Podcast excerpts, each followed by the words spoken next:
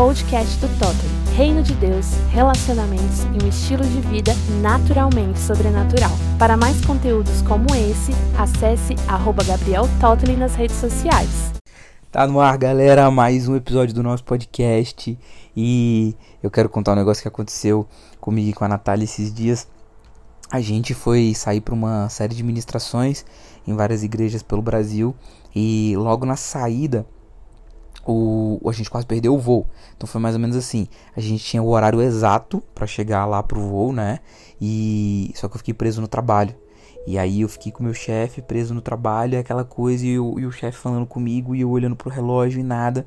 E aí assim que eu consegui sair, eu saí voando, busquei a Natália. A gente correu pro aeroporto.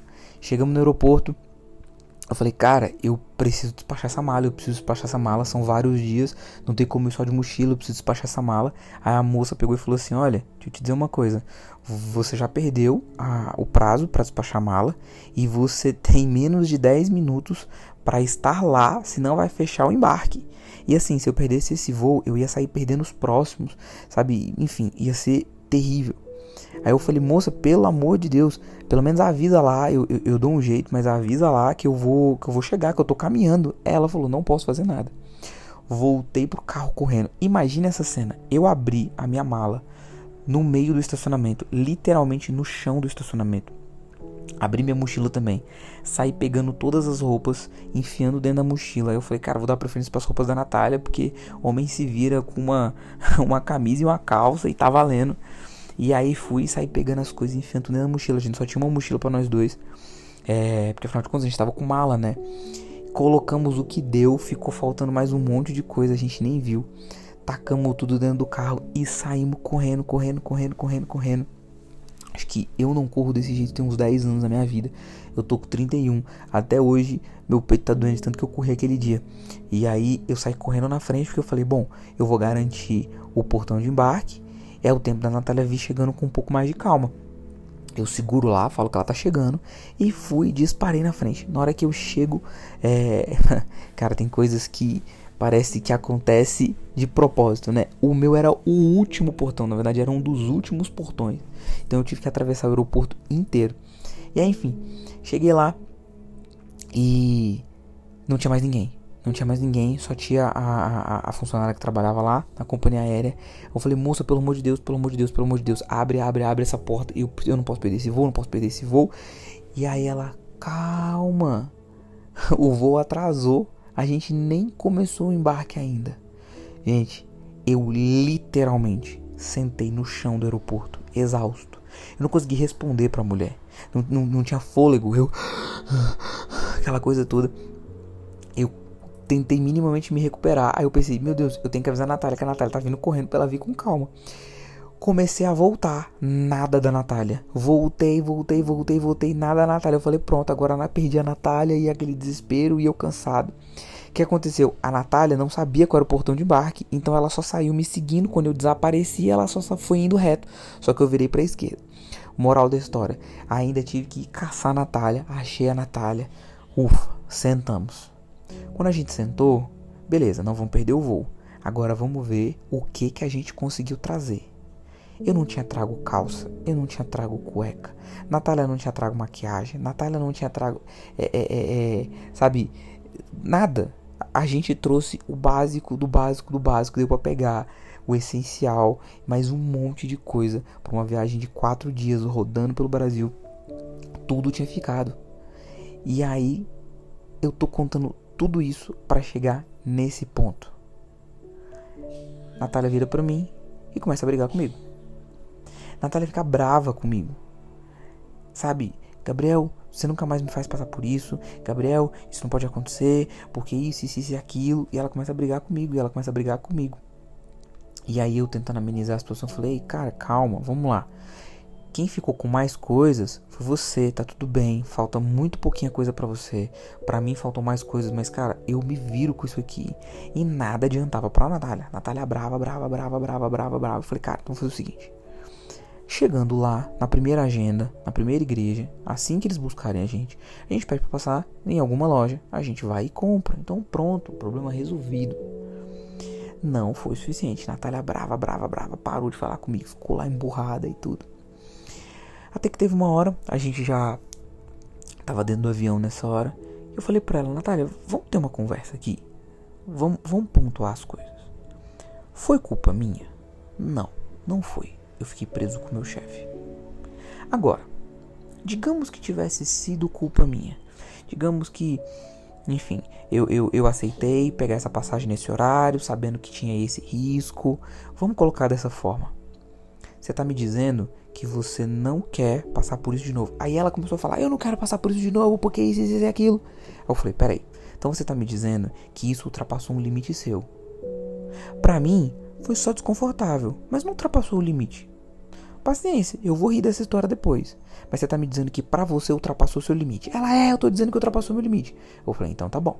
Então peraí. Então não é uma coisa só que você ficou chateada. É uma coisa que ultrapassa o seu limite. Então se ultrapassa o seu limite, não vai acontecer novamente. Eu tô aqui anotando mentalmente para que não aconteça mais isso. Dentro do nosso casamento, a gente tem mais ou menos isso. Existem coisas que chateiam a gente, ok. Eu vou tomar cuidado porque eu não quero chatear a Natália, a Natália não quer me chatear. Mas existem coisas que ultrapassam os limites um do outro.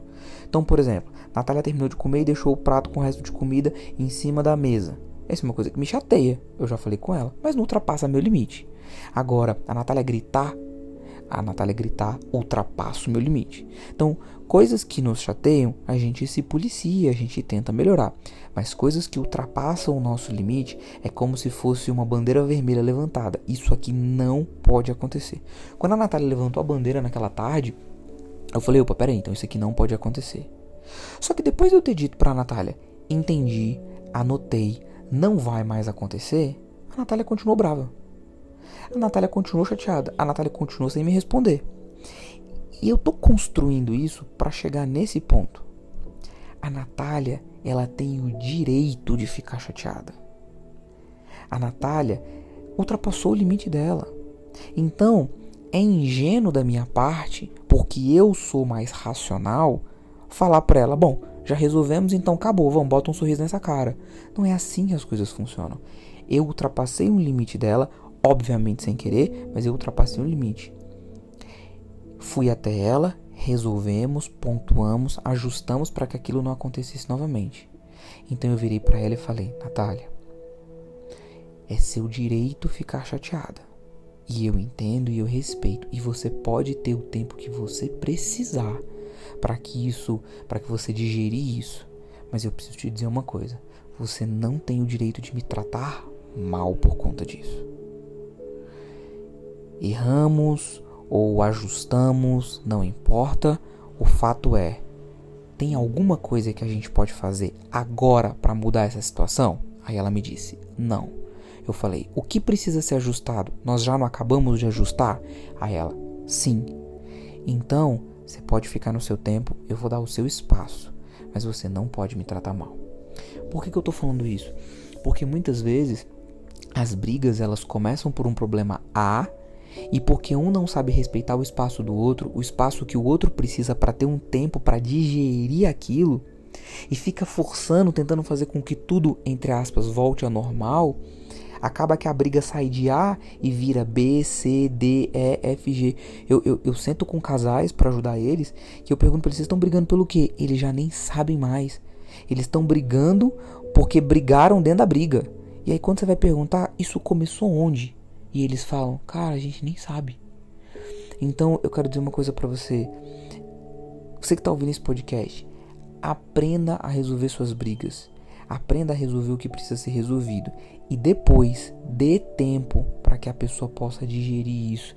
Dê espaço, se essa pessoa gostar de espaço, dê espaço para ela. Se ela quiser conversar, converse, mas o importante é aprenda a ler a pessoa que está com você. E se não é você que está é, é, é, fazendo a besteira que precisa corrigir, se você é a pessoa que está chateada, entenda uma coisa: alinhou, resolveu, foi dito o que, que vai ser corrigido, foi aprendido a lição que precisava ser aprendida naquele momento, então tá na hora de você começar a trabalhar no seu coração para liberar a pessoa. Eu lembro que quando a gente começou a namorar, é, eu e a Natália a gente brigava muito. E alguns erros que eu cometi no começo do namoro, eles foram corrigidos, é claro, eram erros do começo do namoro. Mas quando a gente estava lá com seis meses, sete meses, oito meses, um ano de namoro, quando a gente brigava, a gente, a Natália falava, ela tava com raiva, né? Então ela lembrava de coisas que eu tinha errado no começo do namoro.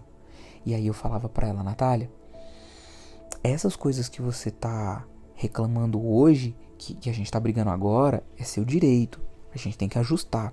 Mas aquelas coisas que eu fiz lá atrás, no começo do relacionamento, que eu já não faço mais e que eu já dei tempo eu já dei tempo corrigindo aquele comportamento. Eu já dei tempo de você se, entre aspas, destraumatizar daquele comportamento errado. E eu já inseri um novo comportamento agora correto.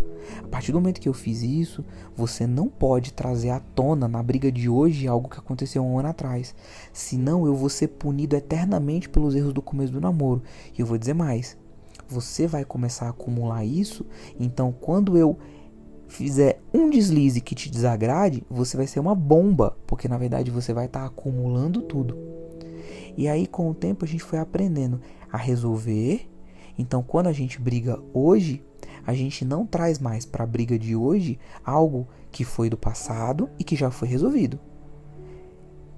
Tem casal que tá brigando hoje por coisas que aconteceram há 20 anos atrás. Tem namorados hoje que estão brigando por coisas que, começar, que aconteceram há dois anos atrás. Então a gente precisa aprender a resolver, a corrigir a rota e deixar no passado o que está no passado.